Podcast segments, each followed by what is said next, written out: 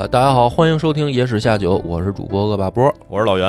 哎，今天请老袁来，是因为我今天要聊的这个《一人之下哎，这这不是因为活儿啊，这这之前每次我在各个节目里一出现，以为带什么商单了呢？》，没有没有活儿，今儿没活儿啊。但是今儿有一个，就是咱们那个伍德吃多克嘛，伍德啊吃多克是周末，哎，周六周日在这个三里屯儿原来的那个原来的爱呃多抓鱼里边儿。对，哎，希望大家这个周末没事儿的话呢，可以去这个我们公社的摊位看看。啊，这不是活儿啊，就是一个，就是一通知吧，我觉得。正巧了，今儿这个梁波讲的要讲这事儿呢，是我这也是追了好多年，所以对，主要是这个。对，主要是平时其实就私底下会聊，哎，就是我发现这个《一人之下》这么火哈，因为我周围这哥几个他们都不看 啊，小娘也不看，对，啊，只有老袁看，我也纳了闷儿了，怎么都不爱看，而且还是这个追漫画，哎有一些我身边朋友是看那个看动画。看动画跟剧那那个进度呢有点慢，哎，跟咱们今儿要聊的这估计儿接不上。是，而且我上一回呢讲那个庄子的养生的那一集，就是借了又讲了一下那个《一人之下》里边的一些事儿嘛，嗯，然后我发现效果还挺好的，就是大家还挺喜欢听的，所以今儿就是再讲一集《一人之下》的事儿。然后这一集呢，里面可能真实的历史和道家的那个理念的比重会更少，更多的是放到漫画的一个剧情的分析跟猜测上。然后，而且也是可能我野史下就有这个 最生命周期短的一集，对，就是就是已经做好了打脸准备的，对做好打脸准备，因为有效时间可能不会很久。就是怎么回事儿呢？就是现在这个漫画啊，它画到了一个或非常关键的节点，就是我们上一集讲的去拜师三一门的这个少年李慕玄、啊，还当然还有另外一个很关键的人陆锦哎，啊，他俩呢的这个师傅，在漫画里面的外号叫大营仙人。嗯啊，唯一一个叫仙人的目前对出现的，对对，就是在修行人里面，呃，很少给冠以这种名称的。哎，大营仙人叫左若彤，这个左若彤呢，估计马上就要死了。应该是活不过二零二三年了。对，哎应该是在今年在漫画的这个剧情里面就要挂了。本来呢，我是想上周录这一集，但是呢，我就担心这这上周录完，然后上周四不就更新了吗？我估计左若彤可能就就要死了，然后我就没敢录。然后赶紧这个等了两天，然后，看看这个等了两天结果怎么样，还没死，还活着呢，还活着呢，而且还有机会。照这个墨迹劲儿啊，估计可能还得有个一两话，他可能才真正出事儿。所以呢，嗯我估计这个我们这集放出来，应该应该是能够有效期还有一周，因为这周四又要更新了不是。，希望这个米二能再稍微拖一拖，哎，这个咱们这还能这这期节目后边还能有个别人收听的理由，是不是？哎，有有一个反驳我这个，就是嗯给我打脸的这么一个机会哈。哎然后，要不要咱们再先把这个一人之下前面这点事儿稍微捣鼓捣鼓？对我念叨念叨嘛，因为我我怕好多人完全没看过嘛。就是《一人之下》前面，就是咱们今天要讲这个事儿，前面相关的是什么呢？就是说啊，在这个漫画世界里面，有一个老爷子级别的这种就是大高手啊，就是十老之一嘛。他们就是说，嗯这个艺人的世界里面，呃，有一个十老。这个十老呢，是各门各派里面，包括整个世界里面呃最就相当于最强的十个人吧。嗯哎这个十老里面，其中有一个人叫陆锦，然后这个陆锦呢就更来头更了不起了，他是异人世界里面四大家族的陆家。哎。啊，所以他呢既是一个就是名门的这个当家人，又是整个异人世界里面十老之一，就是这个身份显赫哈。这个就相当于是统领这个艺人的对就是这个世界的几个领头人对。，当然是那个在中国范围内，哎就是对对对，因为这里边还涉及到这个世界其他地方的，对对对，就人家不叫艺人了，对吧？啊，漫画现在世界观有点大，就是出国外了。嗯，但是就是说中国这块儿啊，你要说嗯艺人界啊，修行人里面，嗯，最后说最高级别的就是这十老。哎这十老里面，其中一个叫陆锦，然后这陆锦呢，他有一个心病，他有一个或者说可以称之快到心魔的这种程度的这么一个呃自己心里面解不开的疙瘩。什么呢？就是这个陆锦啊，他修行的这个手段叫逆生三重嗯，哎，这是他这个就相当于一个怎么说呢？呃，特技就算是个功法，功法，对哎他这功法叫逆生三重。这个逆生三重呢，是一个门派的独家的这种怎么说呢？独家秘技吧，或者说不传之之法。他这个门派叫三一门，嗯啊三一门就教这个逆生三重。然后呢，这个陆锦呢，就是相当于是这个世界上唯一的一个还会这个手段的了。当然后来三一门的这个最后传人吧，对可以理解成，对对对，然后呢，当然后来知道说他传给他这个就是孙子辈儿的了，陆林、嗯对，啊，这是他自己他们家自己的晚辈跟他学了，但是就是除了他们陆家，就这嗯老爷子加上这个陆林，剩下的全世界范围内啊，就是就都没人会了。就这招儿还在，啊但是这个三一门，三一门门没了了啊哎，所以这个陆锦的这个心魔，就是说啊，他自己就等于就说出来了，说我们这个门派啊灭了。嗯没了。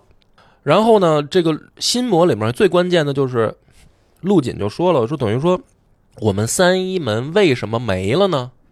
就是因为这个他视角里面的一个大魔头，就是全姓，也是一个门派了啊。全姓的这个掌门吴根生，曾经呢去闯了我们三一门，然后单枪匹马，当然现在知道还带着李慕玄啊，就是当年说这事儿的时候，就是陆锦的嘴里就说吴根生当年闯了我们三一门，这个最大的搅屎棍，哎，这大搅屎棍子来了。然后呢，从那一刻开始，我们三一门就从江湖上除名了，嗯就消失了。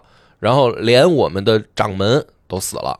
哎，这个是陆锦的一个心魔，所以他在这个这么多年，他就一直想找吴根生报仇。哎，而且当年三十六贼出事儿的时候，他就带了一批自己门派仅存的弟子去追这个去追杀吴根生。对结果呢，导致就是最后这点星火 全也没了，也没了，让人给打死了都，就就剩他哥，就剩他自己了。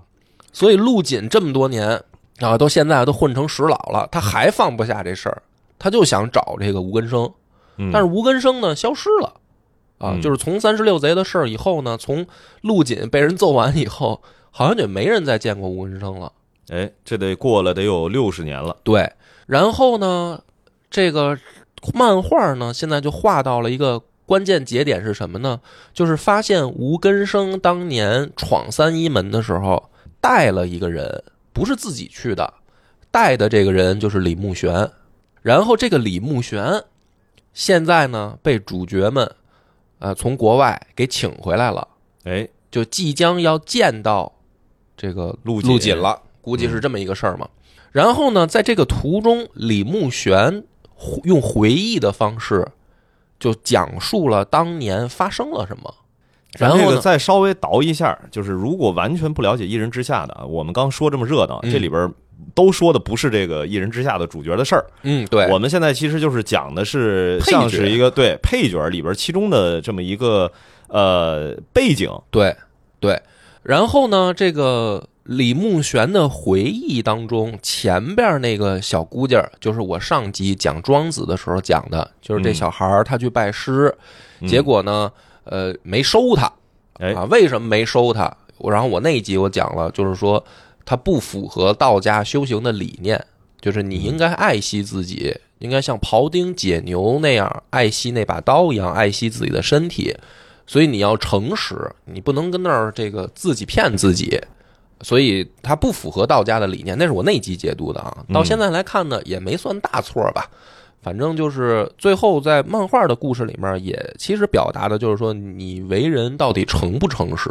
就是道家讲，你看修行的话，它嗯不是有一个称呼叫真人嘛？对那个真就是指的这个东西，对就是你就算是装了一辈子，没有任何人知道，但是你自己只要不是真正的心性对，展示出来的，哎这东西就成不了真人，你就成不了真人。就更别说从真人再往上往这个仙人这条路走。观点呢就特别像这个反驳了一个观点，说你比如说结婚，说我要是能骗你一辈子，我就是真的，就是 在在道家就是说你这就是扯。这不行哎，哎。这不行，你骗一辈子你也还是骗，哎，对吧？就是不能说这个你不被人揭穿就就叫真，这不对，嗯。就是你得打心里面，哎，真的就是这么想的，这么做的，嗯，哎，你才能成为这个真，这也就是真跟一般跟诚它关联着嘛，真诚嘛，对吧？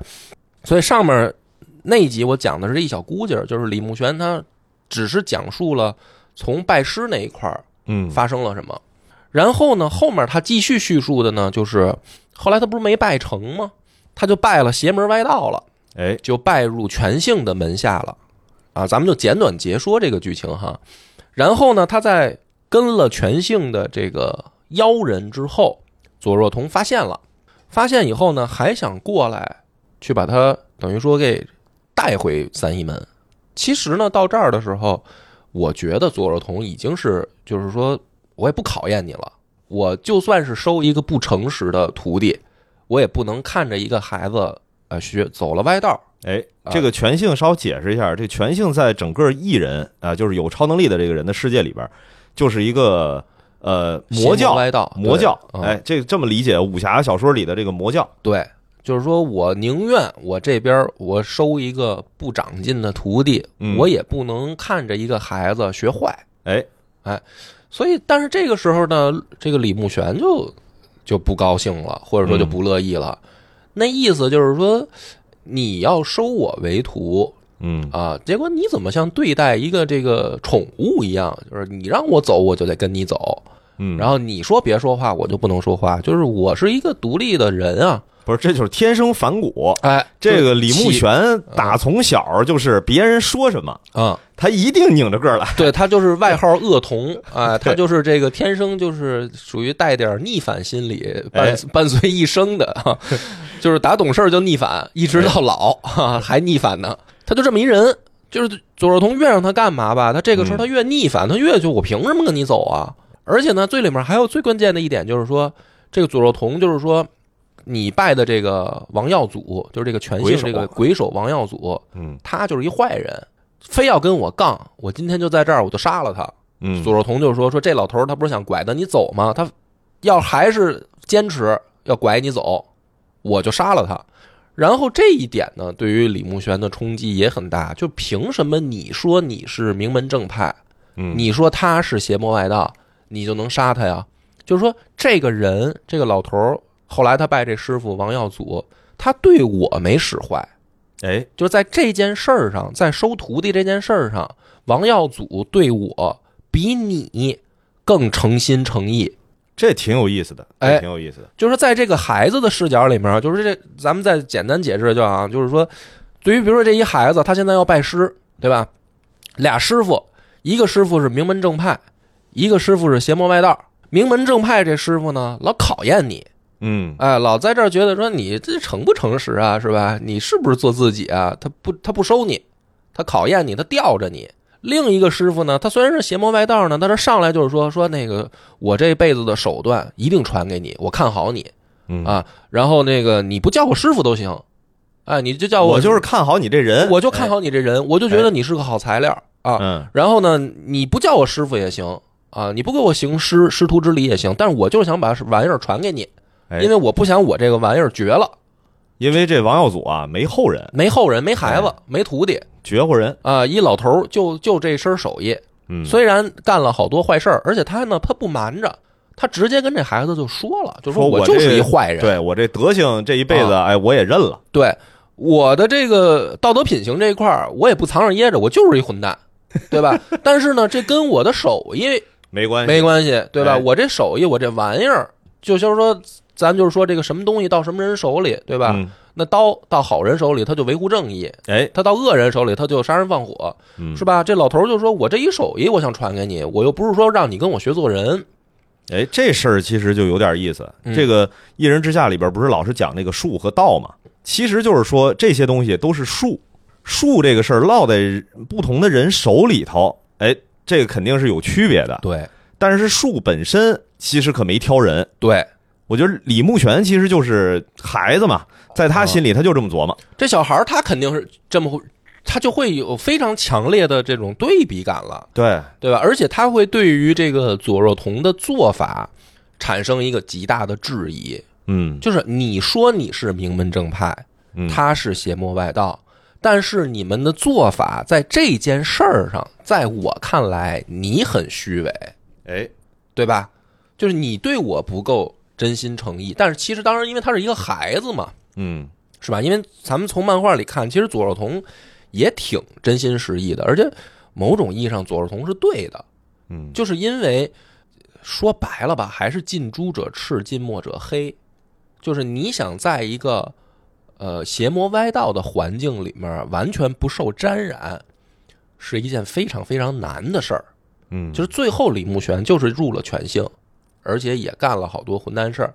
但是呢，李慕玄还真是比别人强的一点，就是他没真杀人放火，哎，他只是捣乱，对吧？他只是到处给人添恶心，但是他没有真的去做到说杀人放火，像很多其他权性一样，就是拿人命不当人命嗯，啊，他没这么坏。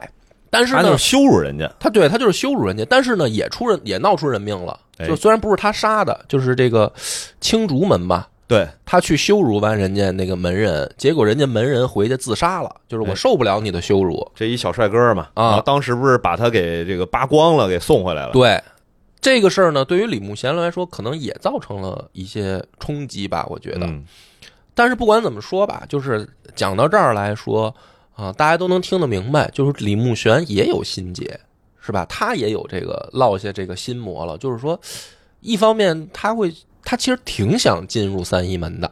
嗯，就是有点那种跟谈恋爱那种爱而不得似的。哎呦，这个这个好姑娘的吧，她就吊着我，是吧？这这边这个吃喝嫖赌抽的这姑娘吧，她倒对我挺真心实意的。可是呢，她她就是李慕玄，我觉得吧，他在这个时候吧，他是有点什么感觉呢？就是嗯原来有两个树放在他面前，他打从心眼儿里，他其实是想学三一门的，他想，这逆生三重的，要不然也不至于说，呃，这左若童各种给他也不算刁难吧，就是最起码考验他，他也在那儿待了那么长时间，他也忍了挺久。好好多年吧，我记得嗯当时是最起码是有个一两年的时间。对对对，就是最后其实也是因为赶上了，哎，发现说有人诚心实意的想教他这门手艺，嗯，然后他这才从这个三一门算是跟那左肉童闹掰。闹掰了。对，但是呢，他还是就是说，为什么是心结呢？他在江湖上捣乱的时候，他永远不找三一门的麻烦。哎，啊，他别的名门正派，你甭管是谁，我都我都上去得给给你这个恶心 恶心你。对对他唯独不找三一门的人，你说为什么呀？你说你要真是说讨厌的就是所有名门正派，嗯，对吧？你要觉得说从左若彤的这件事儿对你的影响，让你看透了，说名门正派都是虚伪君子，嗯你要坚定这个信念。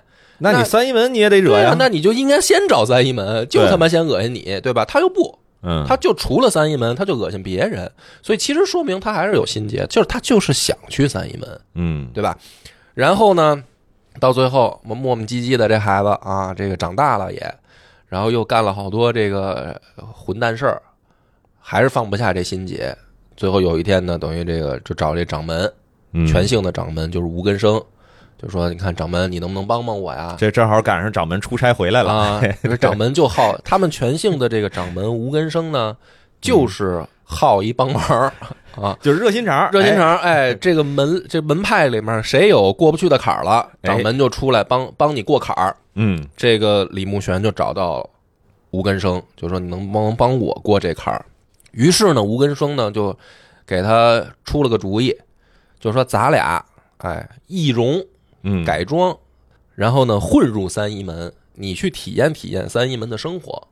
然后呢，他们就找了一高手，什么泥泥人张还是谁吧？面面人面泥人啊，反正就是哎，啊咱这个平时看到这个啊过去的这手艺吧，以手艺，就是他人家那个，咱们看那个是捏那个橡皮，不是捏那个小面人嘛？这高手是什么呢？捏真是捏人啊！哎。他把这俩大老爷们儿捏成俩小孩儿，哎，也用的是这个等于就我们就理解为超能力吧，啊，用手段捏成俩小孩儿，然后呢，这哥俩呢就装成两个已经通过三一门考验的两个孩子，就混入三一门了。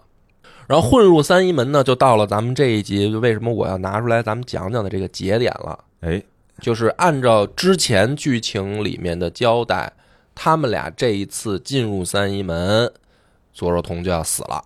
哎啊，因为陆锦自己说过，然后呢，在这个动漫的这个过程当中啊，其他人也说过说过这个事儿啊。其中有的人说呢，就是说这个左若彤是被吴根生气死的。哎，这个有人这么说，但是也有人呢，就是高梗，高梗也说说左若彤的死呢，不能全怪吴根生，就是说这事儿里头也有左若彤自己的问题，对，就是他他没说是不是左若彤没明说。没哎对的事儿，也没说是为什么，他就是嗯反正高梗可能也知道经过，但是高梗呢就说说不能全怪吴根生，就是在之前的漫画里面是通过这样的只言片语，就是别的这个配角嗯啊，在对话当中透过这个底，就是佐若彤要死了哎，啊，所以这个就是非常关键的节点，就是到接下来我们很多人就会猜，哎，佐若彤到底到底怎么死的？对吧？一个这个大掌门啊，嗯然后怎么就会让人给气死？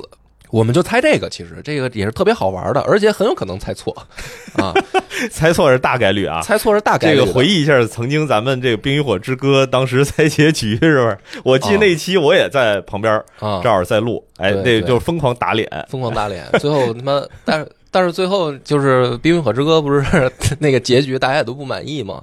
嗯，我我觉得不存在这种，因为我估计马马丁跟那个剧组他们是嗯故意去为了避免大家猜到而改，哎，就是不想让观众猜中结局，所以这种呢就属于跟观众斗心眼儿了。嗯，嗯，但是我估计呢，《一人之下》他可能不会这样，因为他好多前面铺的梗啊太多，嗯，他铺垫的东西太多了。如果他这个时候故意跟观众斗心眼儿，他可能会跟前面产生自相矛盾。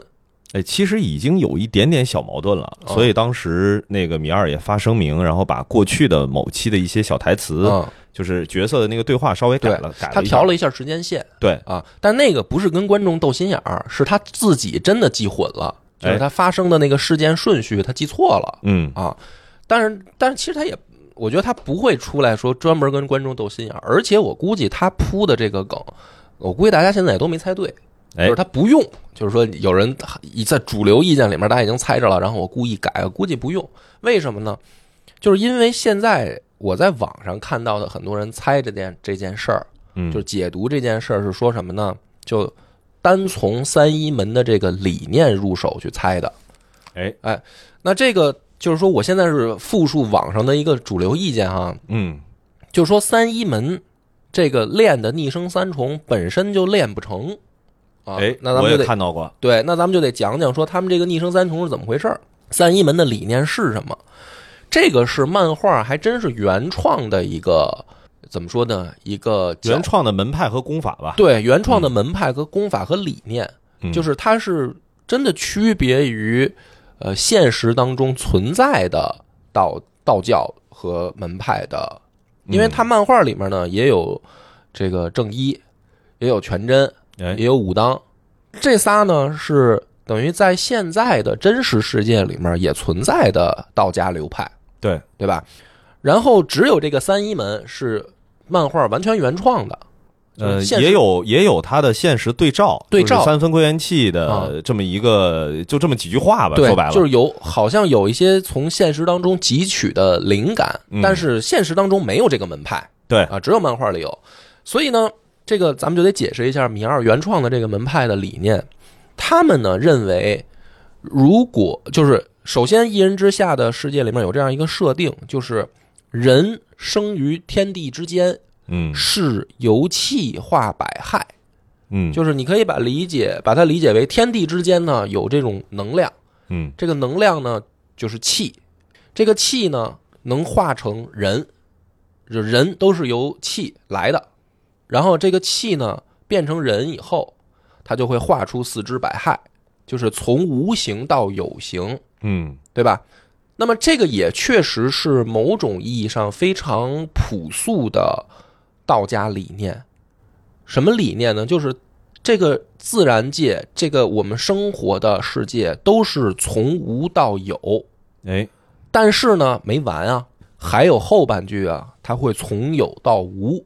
也就是说，不管是真实世界还是漫画的世界，一气化百害是顺天而行，但顺天而行难逃一死。嗯就是你终归有一天要从有形再化为无形，你就死了嘛，死了就这人就没了。所以呢，不管是现实当中的道道教，还是漫画世界里面的这个门派，嗯，他们都在追求一件事儿，就是长生，或者说叫飞升。对吧？就是所我们觉得道家和道教是有根本区别的，道家更接近于一种哲学思想嗯啊，道家只是在向世人阐述一种理念、一种自然规律、一种哲学的这种辩证的去看待世界的一个角度，这个是道家。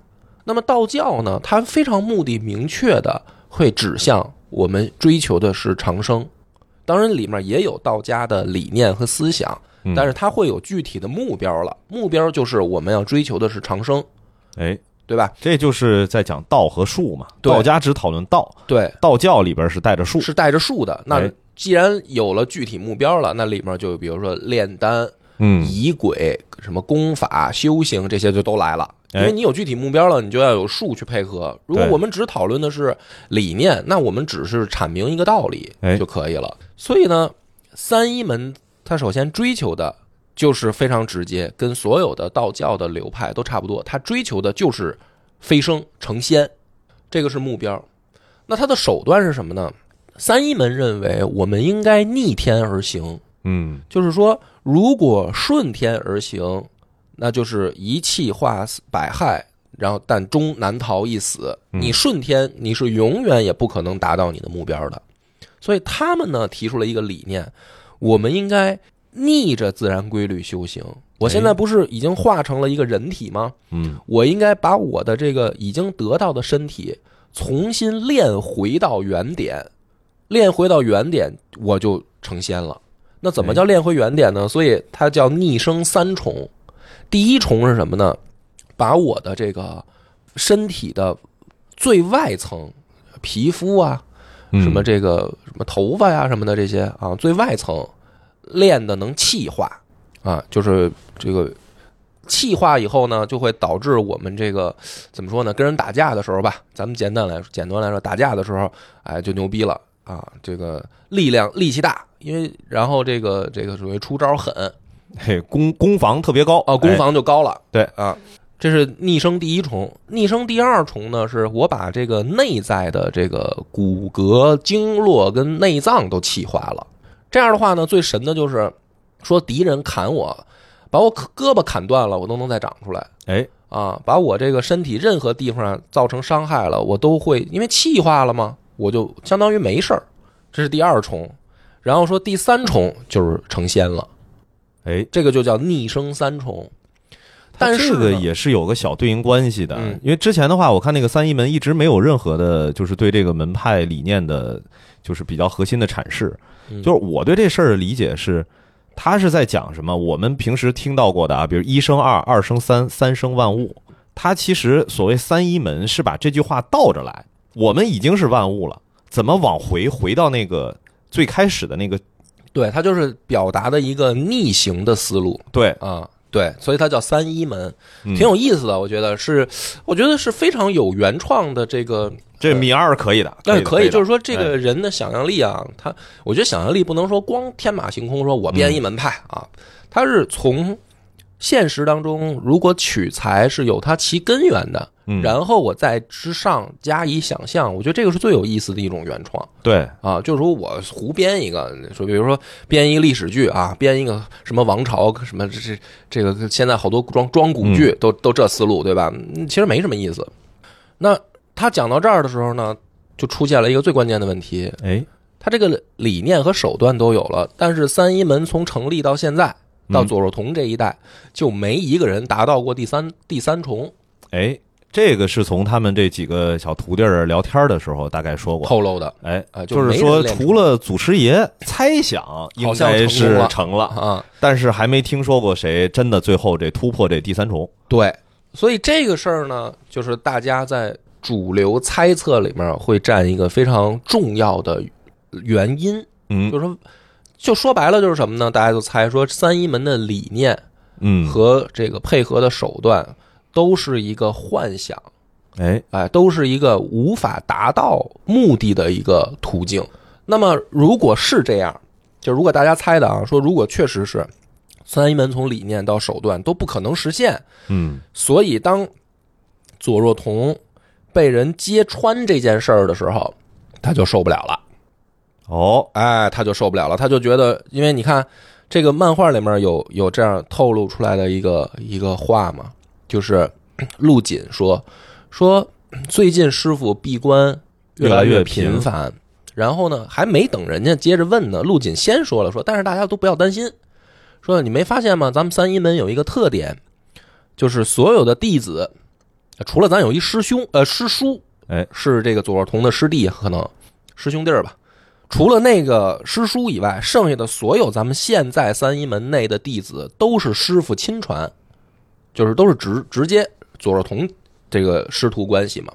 他这个跟很多门派也不一样。你看龙虎山那边，那啊张之维除了这个最后收张灵玉以外，那早就不自己收弟子了嘛。他那个徒弟是有数的，剩下的嗯再拜来、再拜进来的都是拜的徒徒子徒孙嘛。对，都是其他都是给字儿嘛，对就是一个字儿是一辈儿，就跟咱们这个家里头这个族谱似的。对，因为这个就很正常嘛。你看嗯那个其他门派，在这个，其实我觉得现实世界也是啊，对对吧？然后漫画世界也是，你比如说去龙虎山，你不可能拜张之维为师哎，啊，你拜的都是张之维的徒弟，能拜或者能拜张之维的徒孙儿。呵 就就可以了，对吧？武当那边也是，王、嗯王野拜的也是云龙，对，没拜那个之前那个更老那一辈儿。哎，只有这三一门，他说了一个，说等于咱们所有的弟子都是左若彤，亲传，亲传。所以呢，说师傅为什么这样？哎，师傅就是呃会关注咱们门内的每一个弟子的成长，哎是一个负责任的师傅啊。说他跟之前咱们的这个很多修行的看到的前辈不一样，他不是只关注自己修行，他很关注后辈，因为确实说逆生三重的这条路又长又远，师傅认为将来一定在门内会出一些呃天赋异禀的弟子，能够做到逆生三重。就是师傅想着光靠自己努力不行，咱们这个门派啊是一个、是一个一块儿努力的这样一个，而且这个三一门有个特点，它跟其他门派不一样，嗯它不是那种说广招学徒。就是为什么前面会说到这李慕玄这么生气呢？嗯就是想进他这门儿啊很难，就是他基本上要找说你不管之前是不是学过什么这个自己家里的功底儿没关系，嗯可以代义对来拜这个三一门，但是你能不能入得了三一门，这个是很难的。对，而且这个里面还有一个非常关键的点，就是逆生三重在修行过程当中风险极大。嗯就是轻则残废，重则这个可能生活不能自理嗯啊。残废可能你说什么缺胳膊少腿儿，对吧？住生活不能自理，那你基本上就是瘫了，嗯就废人了嘛。也就不能叫光废人了，就是等于植物人了，有可能。所以呢，左若彤会亲自教、亲自带，嗯就是因为他风险极大，而且左若彤自己在他说他年轻的时候，在过第二重的时候也出了点差错，所以对于左若彤来说，他自己说了这个话，说我只有奔三重去这一途了，就是我没有办法了啊，我必须就是一条道走到黑了。哎，但至于为什么，他也没具体解释，就是他的是是什么差错什么的也不知道，反正只知道他一直维持在一个年轻小伙子的外貌，就是他实际上岁数应该也得是七七八十六七八怎十么着都得七八十，七八十岁了，对，嗯。要不人家这个外界管他叫仙人呢，对，但是他看起来就像一个二三十岁的小伙子，就是咱要再夸张一点，十八九，对，这个就特特有意思。然后呢，他也没说自己出了什么差错，嗯。但是他还透露了一点，是他过了二重，嗯，就是他练到第二重，他就再也没有解开过这种状态，就他一直保持的是身体在发功的状态，这也是一个关键点。就是为什么他能保持这个年轻状态，我估计可能跟这有关系。他他应该他是就是因为跟他没解功有关系。就是你看陆锦吧，他是什么呢？他是可以发功，可以收功，嗯，就是我可以在打架的时候，我把自己的身体气化，但平常不打架了，我就恢复正常老头了。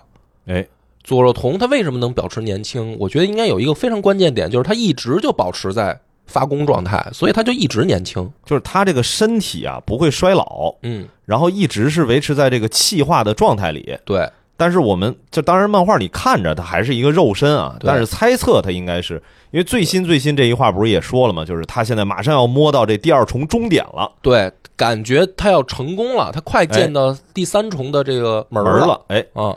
就在这样关键的节点，所以大家就猜测说，一定是吴根生上山以后揭穿了三一门的理念，就是一个不可能的事儿。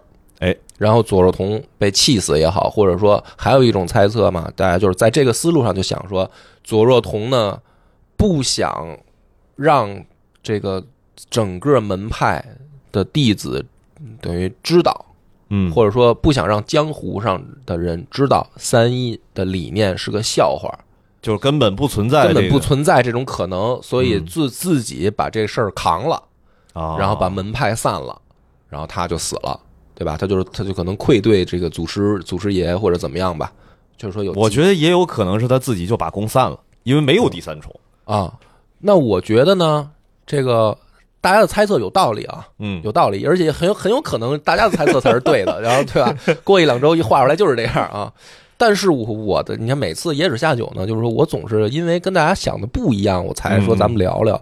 我猜可能不是这样，哎，嗯，你说说，我觉得第一个是，首先，如果说左若彤能够练到第二重，并且在不散功的情况下一直保持这种这种状态，那么就是从某种意义上讲，他的这个功法是有效果的，就是哎他是确实是有一个逆升三重的途径。就是说，你比如说啊，你从三到二，嗯，如果是可能的，那你从二到一就也有可能，对吧？你不能说这个最后二到一是不可能的。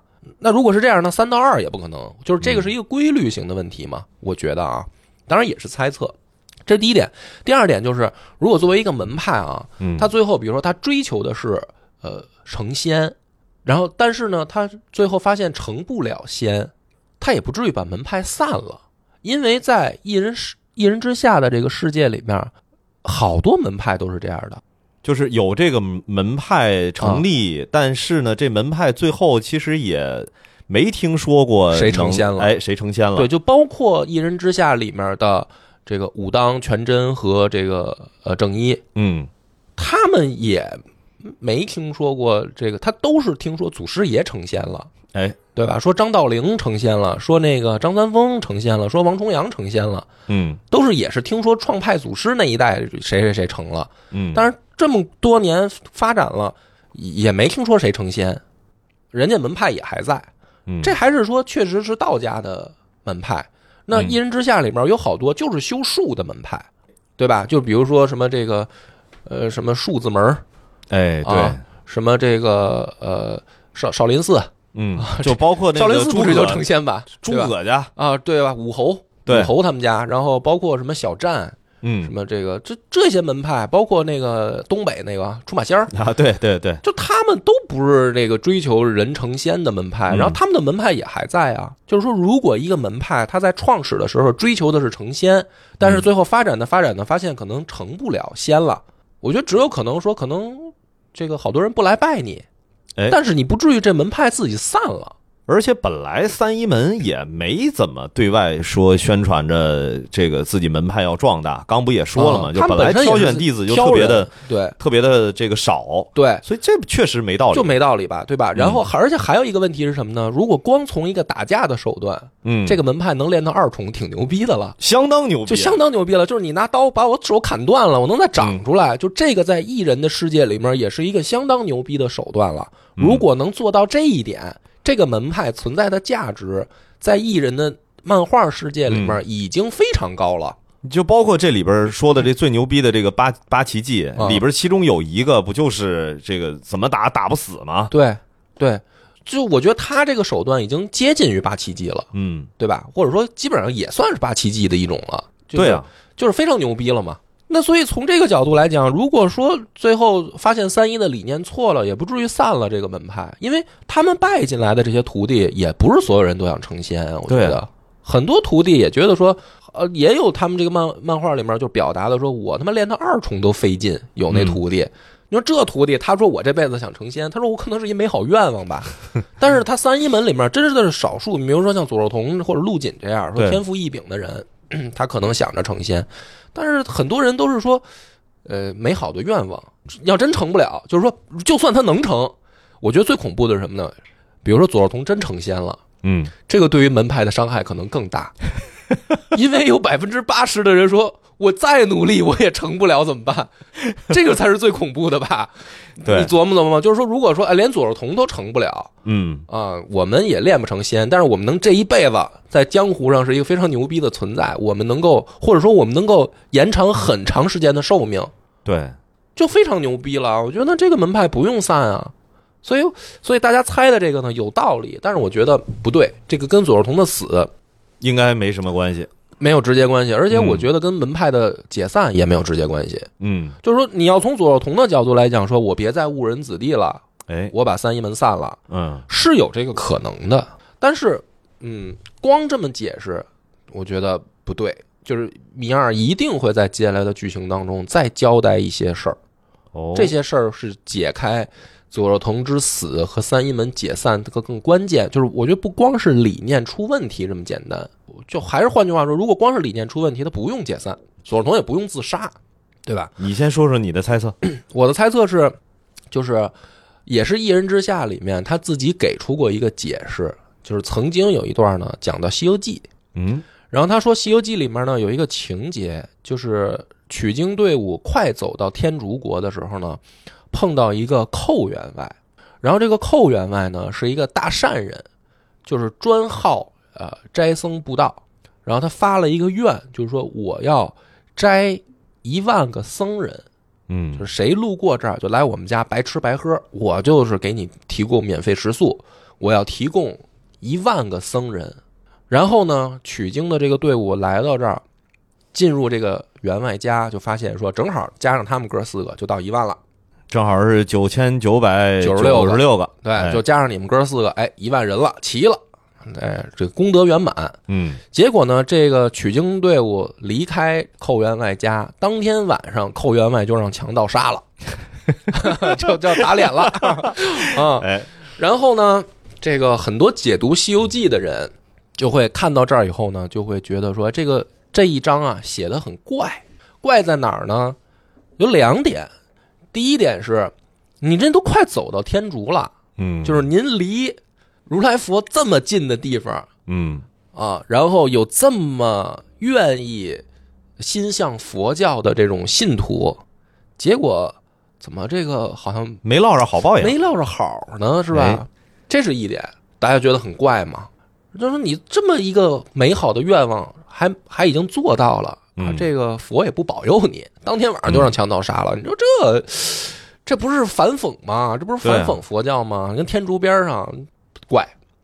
第二个是这一章里面没有任何的妖怪出就连个这个叫什么野生动物都没出现。没有 啊，连个奔波霸、霸波奔都没有 啊。对，因为《西游记》呢，大家从小都看嘛，都知道嗯说他每一回碰上劫难都是有妖怪啊。这九九八十一难嘛，哎除了最后这个这个叫什么经书的对那那一股劲儿，对吧？那都是取完之后了。对，那都是咱看的，咱们小时候看的，等的就是每一章的这个斗法。哎，哎，就看这打这个猴又是什么东西成精了？哎，什么成精了，玩意儿？妖怪就跟看奥特曼一样嘛，每回 他得这个变身得打架嘛。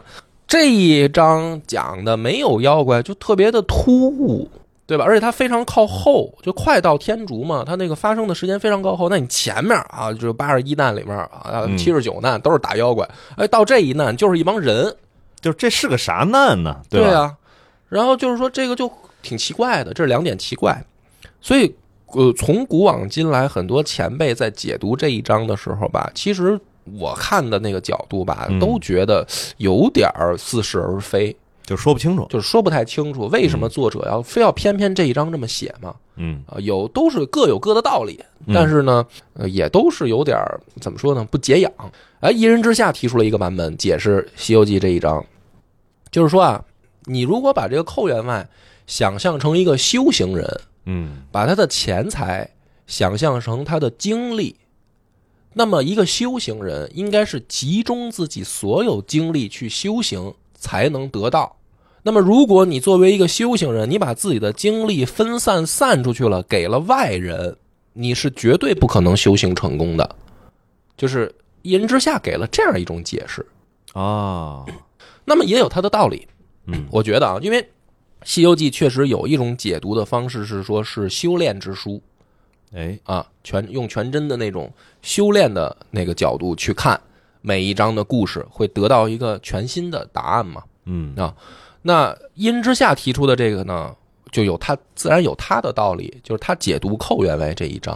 因为这个我稍补一下啊，嗯。就是就是为什么一人之下有这么个解释，就是我们刚说这邪教啊，不是叫邪魔教啊，嗯这个全性，它的一个这个门派啊，就两句话，八个字，对叫不拔一毛，不取一毫。对，这个其实就是解释寇员外这个事儿。哎，他在告诉你什么呢？告诉你说，修行应该是不拔一毛，属于你自己的这个修炼得到的东西，你自己的东西应该是一点儿都不能往外散的，嗯，不取一毫，就是不是你的东西，你一点儿也不要拿。对所以这个其实他在解释说，哎，寇员外这事儿就是典型的是把自己这东西全散了。对，所以呢，这个明显啊，就是听到这儿的解释的时候，我我会直接联想到两个事儿，因为我们要解释和猜测这个剧情，我们应该拿这个故事的设定来猜和解释。嗯，对吧？所以，因为有这样的一个设定，其实你可以明显发现，左若彤在修行上已经出了一个重大的问题，就是他把很多的注意力和精力其实分散给了门派。都给自己这些门生了，对门徒了。对，嗯如果按照一人之下自己对修行的这个阐述和解释，嗯左若彤的这种方式其实就是存在重大问题的。就人的精力是有限的，如果你想实现三一门的理念，你更加一本来就难，你更加应该全神贯注的去自己去趟这条路。哎，去修行，啊，结果反而左若彤是背负的太多，他要照顾的是全体门人，每一个人出什么事儿了，他都他都想亲力亲为。亲力亲为，然后自己还想修行，所以当他觉得快摸到这个第三重的边儿的时候，嗯，他开始频繁的闭关，就是精力有限嘛，对吧？所以我更加觉得是说第三重的门可能是存在的，正是因为它存在，所以左若彤感觉能摸着，而且正是因为他能摸着，他才知道自己精力不够了，啊，对吧？就是这个是一个逻辑啊。然后第二种是你可以发现。三一门的这个理念，整个修行的理念，跟全性、跟无根生是一个极为反差的矛盾。哎，正好掉个个儿。，对，正好掉个个儿。嗯，对吧？全性的这个杨朱，杨朱也是道家的流派，是道家的，不是道教的，嗯，对吧？是一种道家思想，而全性的这个思想 集中体现在的就是无根生的身上。吴根生是一个非常良好的在践行全性理念的这样一个存在。也是这么长时间以来的全性的第二代掌门。对，嗯，就从创派之后，就出了他这么一个叫掌门的角色应该不是第二代，因为他前面还有一个那个谁，那个那个那个姚广孝，啊。他，说黑衣宰相也当过全性掌门。哎哎哎，对，反正就是全性从古到今，历史上这个能当掌门的也有数。哎，这门派特有意思，就是门派一直在，嗯呃就长期没掌门。对，长期这个就是一帮乌合之众，对对对，而且呢，早就忘了自己祖师爷的这个就是理念了。对，刚说那啊八个字儿，因为之前的话有一小章节，呃，对这个正一的，哎，这，里边其张之伟张之维说过这事儿说过这事儿，嗯说你们祖师爷成立的这个这八个字啊，其实不是邪道，但是呢，你们践行的时候光记住前面这个。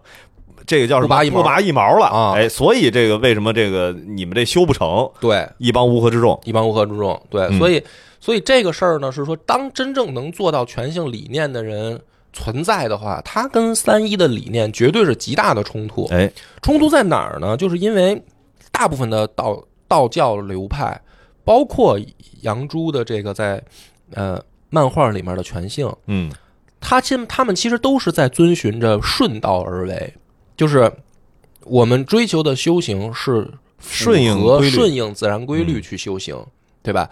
而只有三一是逆着的，嗯所以当这个全性的出现，因为龙虎山也好，还是武当啊、全真也好啊，它没有对这个三一门有这么大的触动和这个怎么说影响的嗯，关键就在于说，他们外在表现的也是术，对你比如龙虎山的雷法和嗯。这个金光咒什么的，嗯。也是术的一种。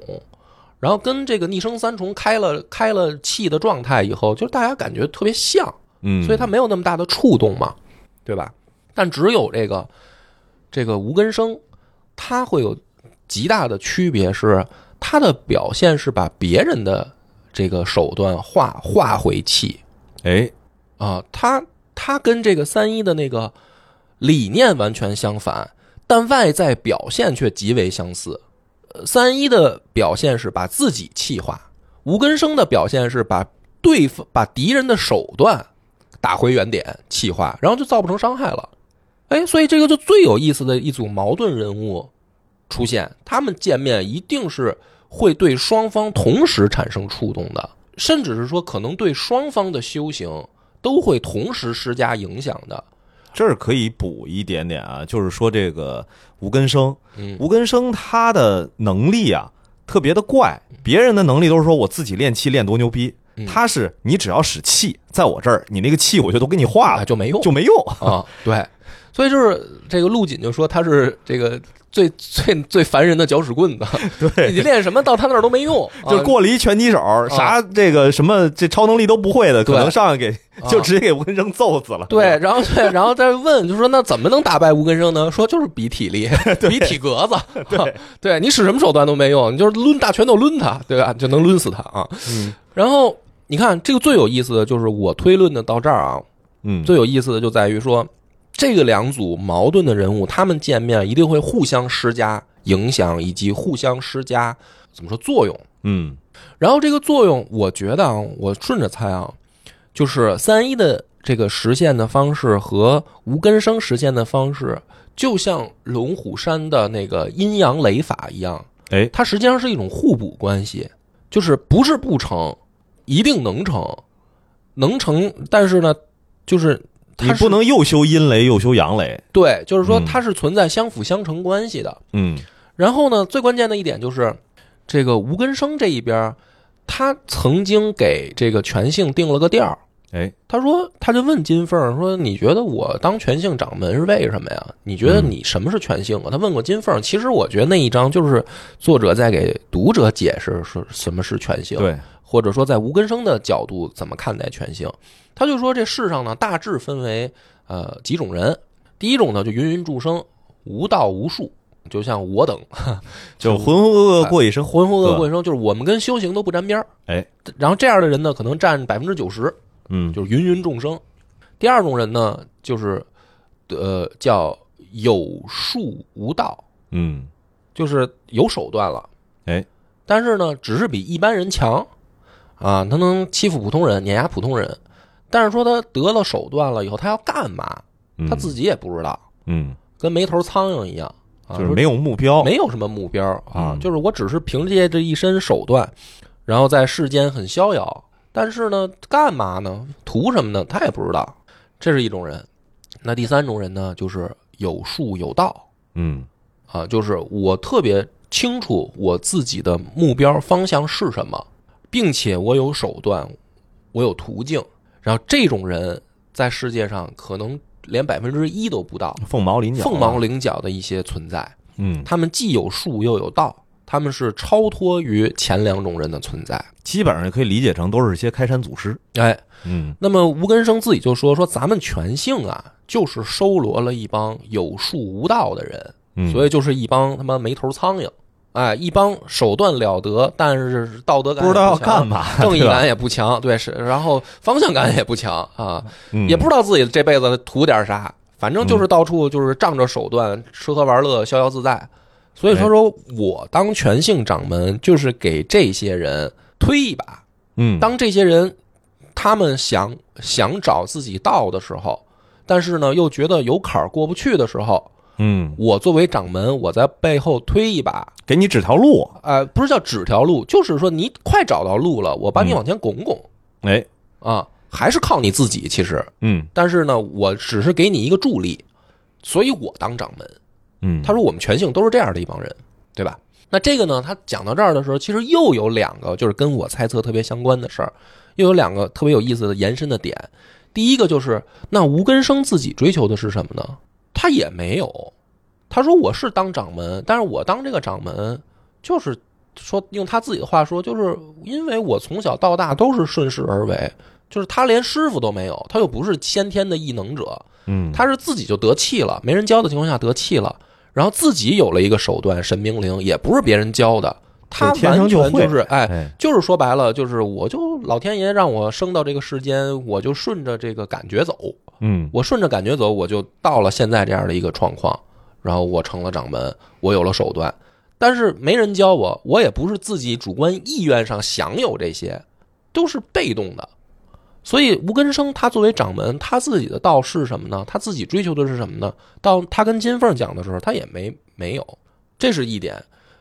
然后反过来讲，左若彤如果按照吴根生的这个分级的来说，他是哪一种人呢？我觉得他是那种尖儿上的人，肯定啊，对吧？就是他是有术有道的人。所以当吴根生见到左若彤的时候，就是吴根生只能影响全性。哎，他原本以为啊，他原本以为自己只能影响全性这样的人，就是有有术无道的道的人才受我影响，所以我当上掌门了嘛，嗯对吧？他觉得说，如果自己碰到一个有术有道的人，肯定不会对人家有影响嘛，因为人家有道。而左若彤恰恰就是这样一个存在，哎，就是从理念上、从手段上、从所有的事儿上，你就会发现，他见着吴根生，他俩一定会双方施加影响，对吧？所以吴根生见到左若彤以后，他一定也会打破原有自己已经形成的观念，同理会施加给左若彤。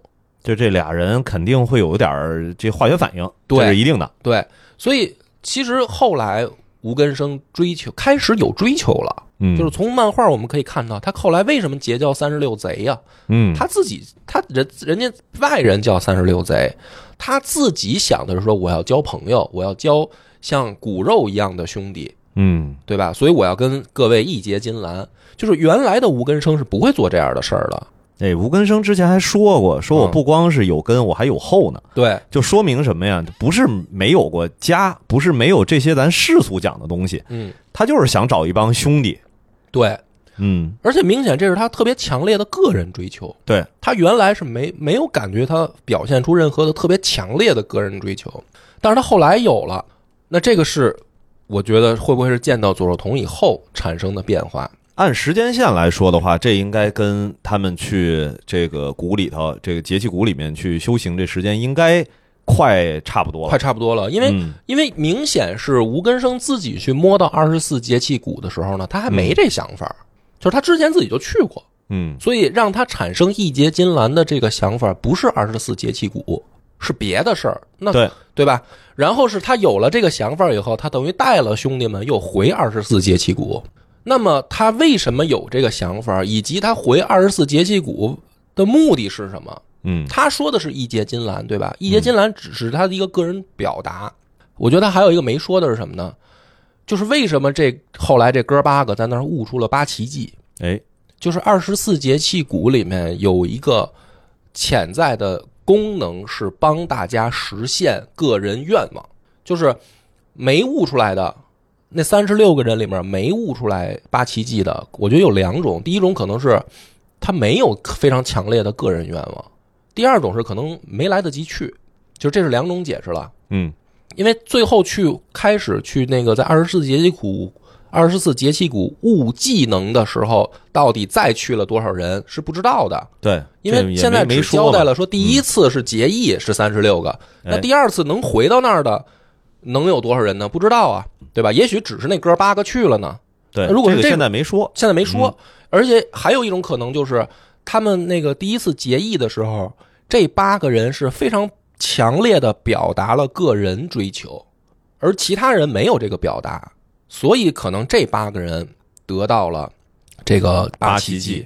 嗯当然，当时也有人问吴根生说：“你追求的是什么呢？”吴根生就是说：“我想追求兄弟姐妹。”他好像没有在树上有什么追求，嗯但是如果他有他，但是他没说呢。啊，吴根生这人不是一个说我跟谁都这个把底儿撂了的人，都是都是张怀义站起来质疑他的时候，他才说我有一闺女，我叫什么，对吧？对，他不是一个到哪儿都跟人家就马上把想法说了的人，他都是你你说说你的想法，我听听。对，然后你看我能干点啥？啊，你看我能干点啥？所以如果我就猜啊，吴根生他最后回二十四节气谷，节气谷是因为见了左若彤以后，他开始产生个人意愿，然后他的目标见左若彤能产生什么呢？那一定跟三一的理念有关系，哎，就是飞升，对吧？就是说，如果吴根生最后回二十四节气谷，别人都悟出八奇迹走了，他还没悟出来，那有的人会觉得说，是不是他资质低啊？这不可能。就是按照过往来看，吴根生作为一个修行人，他的这个存在比很多人是强的，就是他不弱于张怀义这些人嘛。起码，如果说别人能悟出来走了，他悟不出来，不是资质的问题，很有可能是他所悟的东西可能更难。那如果是飞升，就有可能。我觉得这个也是之前说这个打开假身之乱的那个谜题的一个这么一个小钥匙。对。那反向过来，嗯。就是反向回来猜左若彤这个事儿，嗯。我觉得有没有可能有有这样一种情况，就是不是三一的理念可能极大的错误，以及左若彤可能修行的时候有了这个严重的差误差，导致就是三一的理念根本就实现不了。我觉得还有一种可能是，左若彤见到了吴根生以后，非常清晰的知道了，呃，三一的这个实现的途径到底最后怎么实现，就是他已经摸着门了。然后他又见到了如此差别之大的一个人，对吧？然后这样的情况下，他去冲击第三重，就是对于他过往的经历来说，一定是助力。哦，对，但是为什么会死了和解散了？我觉得有两种猜测啊。嗯第一种，也许成仙就是死，哦，就是说这所谓的气死了，其实是他突破第三重了。对，哎，就是成仙，也许就是死。所以，所以在漫画的世界里面，有那个说祖师爷飞升，嗯，对吧？因为王野哎，不是去用那个术师术师的方式嗯发现了这个谜题，就是所有门派涉及到创派祖师的时候，嗯，都是一个巨大的谜团。对，那就是说，所有的那些道家流派的那些门派，他们追求飞升的那帮人，他们都有一个巨大的秘密，对吧？然后，那也就是说，那些创派祖师跟三一的那些祖师特别像，他们可能摸着门了。所以在如果说完全没有这八宗事儿，是不可能在各派流传着说祖师飞升了的。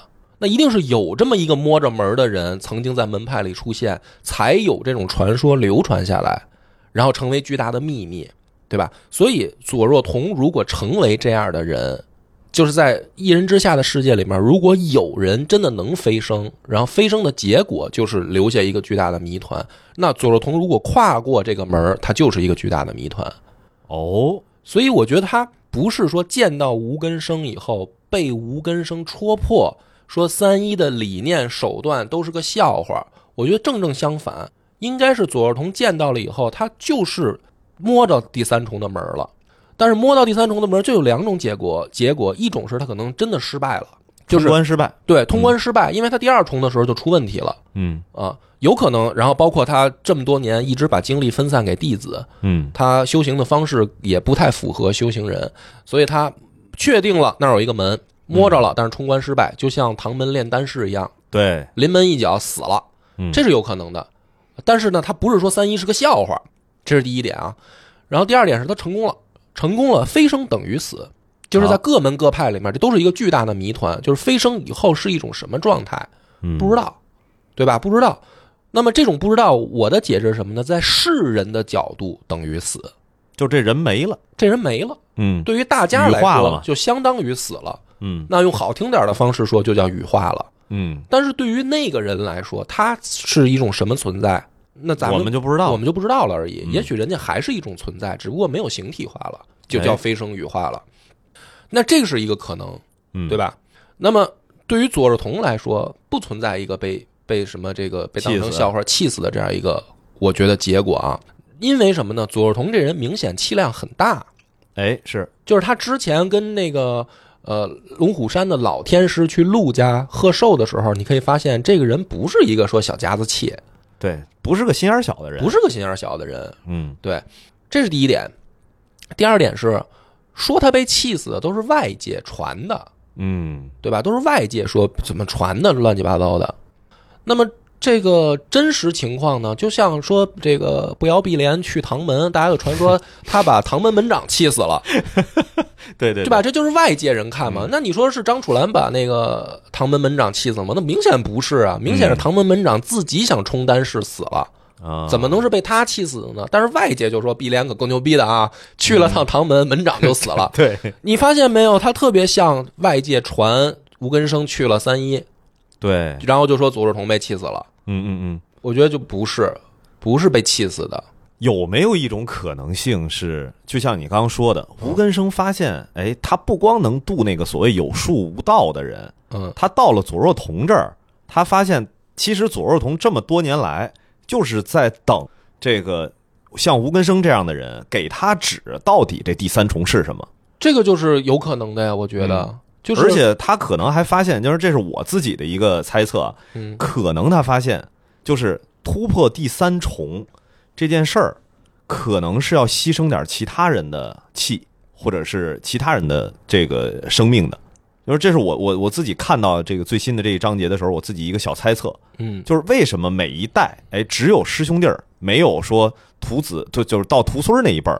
实际上你看那个到左若彤他这这一波的时候，实际上所有的他的师兄弟都出去了。有没有一种可能性，其实这个所谓的这个三一门突破第三重，其实就是整个这一代的人集合这一代的人共同，实际上让一个人飞升成仙。我觉得呢，这个是猜测了啊。嗯猜测是这样的，我觉得我刚才已经解释到了，说这两个人见面，在他们俩的理念和表现形式上都是两个相反，但是会像龙虎山的阴阳一样存在，对，对吧？那就对比一下他俩的理念。呃，吴根生的是，呃，不不拔一毛，不取一瓢。对，但是呢，如果是错的呢，就是也许应该取，因为从阮峰的角度来讲，嗯阮风八奇迹的那个阮风，嗯，他就是天地道嘛，对，他就是圣人道，圣人道就是取，狂取。就是取世间之气为己所用。对，嗯。所以说这个是有可能的，就是应该去可能取别人的，嗯。而不是光是说不拔一毛不取一瓢。嗯。然后这个三一的理念呢，是我去逆着练自己，回到气，嗯。对吧？那么如果他见到了这个吴根生的理念，就是说我不跟光光光把自己气化，嗯我要真正成的话，我是得把比如说周围的什么也像吴根生这样气化，就是我不光哦光气化自己，对吧？那我去气化别人的时候，我是不是也得取什么东西？这不是能量守恒吗？对，吧？就是能量守恒，就是我去我光气化自己是没用的，嗯，我想飞升，我是得把比比如一个范围内都气化了。嗯像吴根生这样是把别的别人的气顺了，然后但是呢，我自己的能量是达不到的，就像你哎猜的那种，我可能需要别人，或者说我需要什么某种更加增加的，或者像阮峰那样去盗取别人生机的，这但是钢之炼金术师嘛？但也许对他对他的道德理念，因为他不是名门正派吗？啊，也许对他的道德理念产生冲击了，他可能哎要走，或者他不能把这个事儿告诉门人，或者怎么样吧。就是说，这个是有可能的。嗯。而且我还有一个猜测，就是说，你说飞升在一人之下的世界里面有没有可能？我说有啊，嗯。有的还有一个原因就是东北的那帮出马仙儿，他们上身的那些精灵，哦，那些精灵不就是一种非肉体存在吗？其实都不用说那个呀，就是光说王野他们这哦边现在这个练的很多东西，那不就是已经可以这个灵魂出窍了对，那个是全真嘛，出阳神。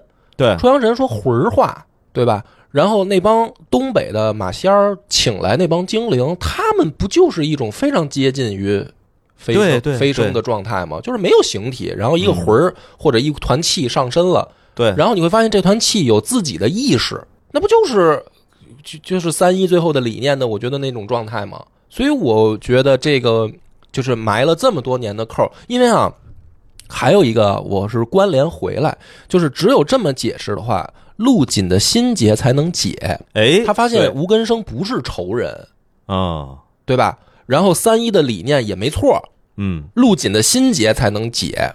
然后呢，冯宝宝的出现才有合理的途径。哎，就是你没觉得是吴根生有了个人追求以后，也许比如说他想飞升，他成功了，他想给自己闺女也试试，但是结果失败了，哦，哎，有这个可能性，对？吧？所以冯宝宝正是因为沾了飞升这件事儿，所以身上有巨大的那个在术士看来是巨大的火团，因因为所有产生飞升的人相关的事儿都是巨大的火团。然后比如说天地之间有一种所谓的，就我们理解能量守恒，就是你不能所有的人都找到这个途径，嗯，所以在自然规律上给你设限制嘛。然后就是所有的一切，就是我觉得是它是往后面顺剧情的时候，因为你咱们一开始你就讲了，这都是配角发生的事儿，对对对，这还没到咱主线剧情这事儿呢。就它跟主线到底最后会产生什么影响，它一定是有关联的。如果说这件事儿只是解释了吴根生上山把宝若彤气死了，那跟主角有什么关系啊？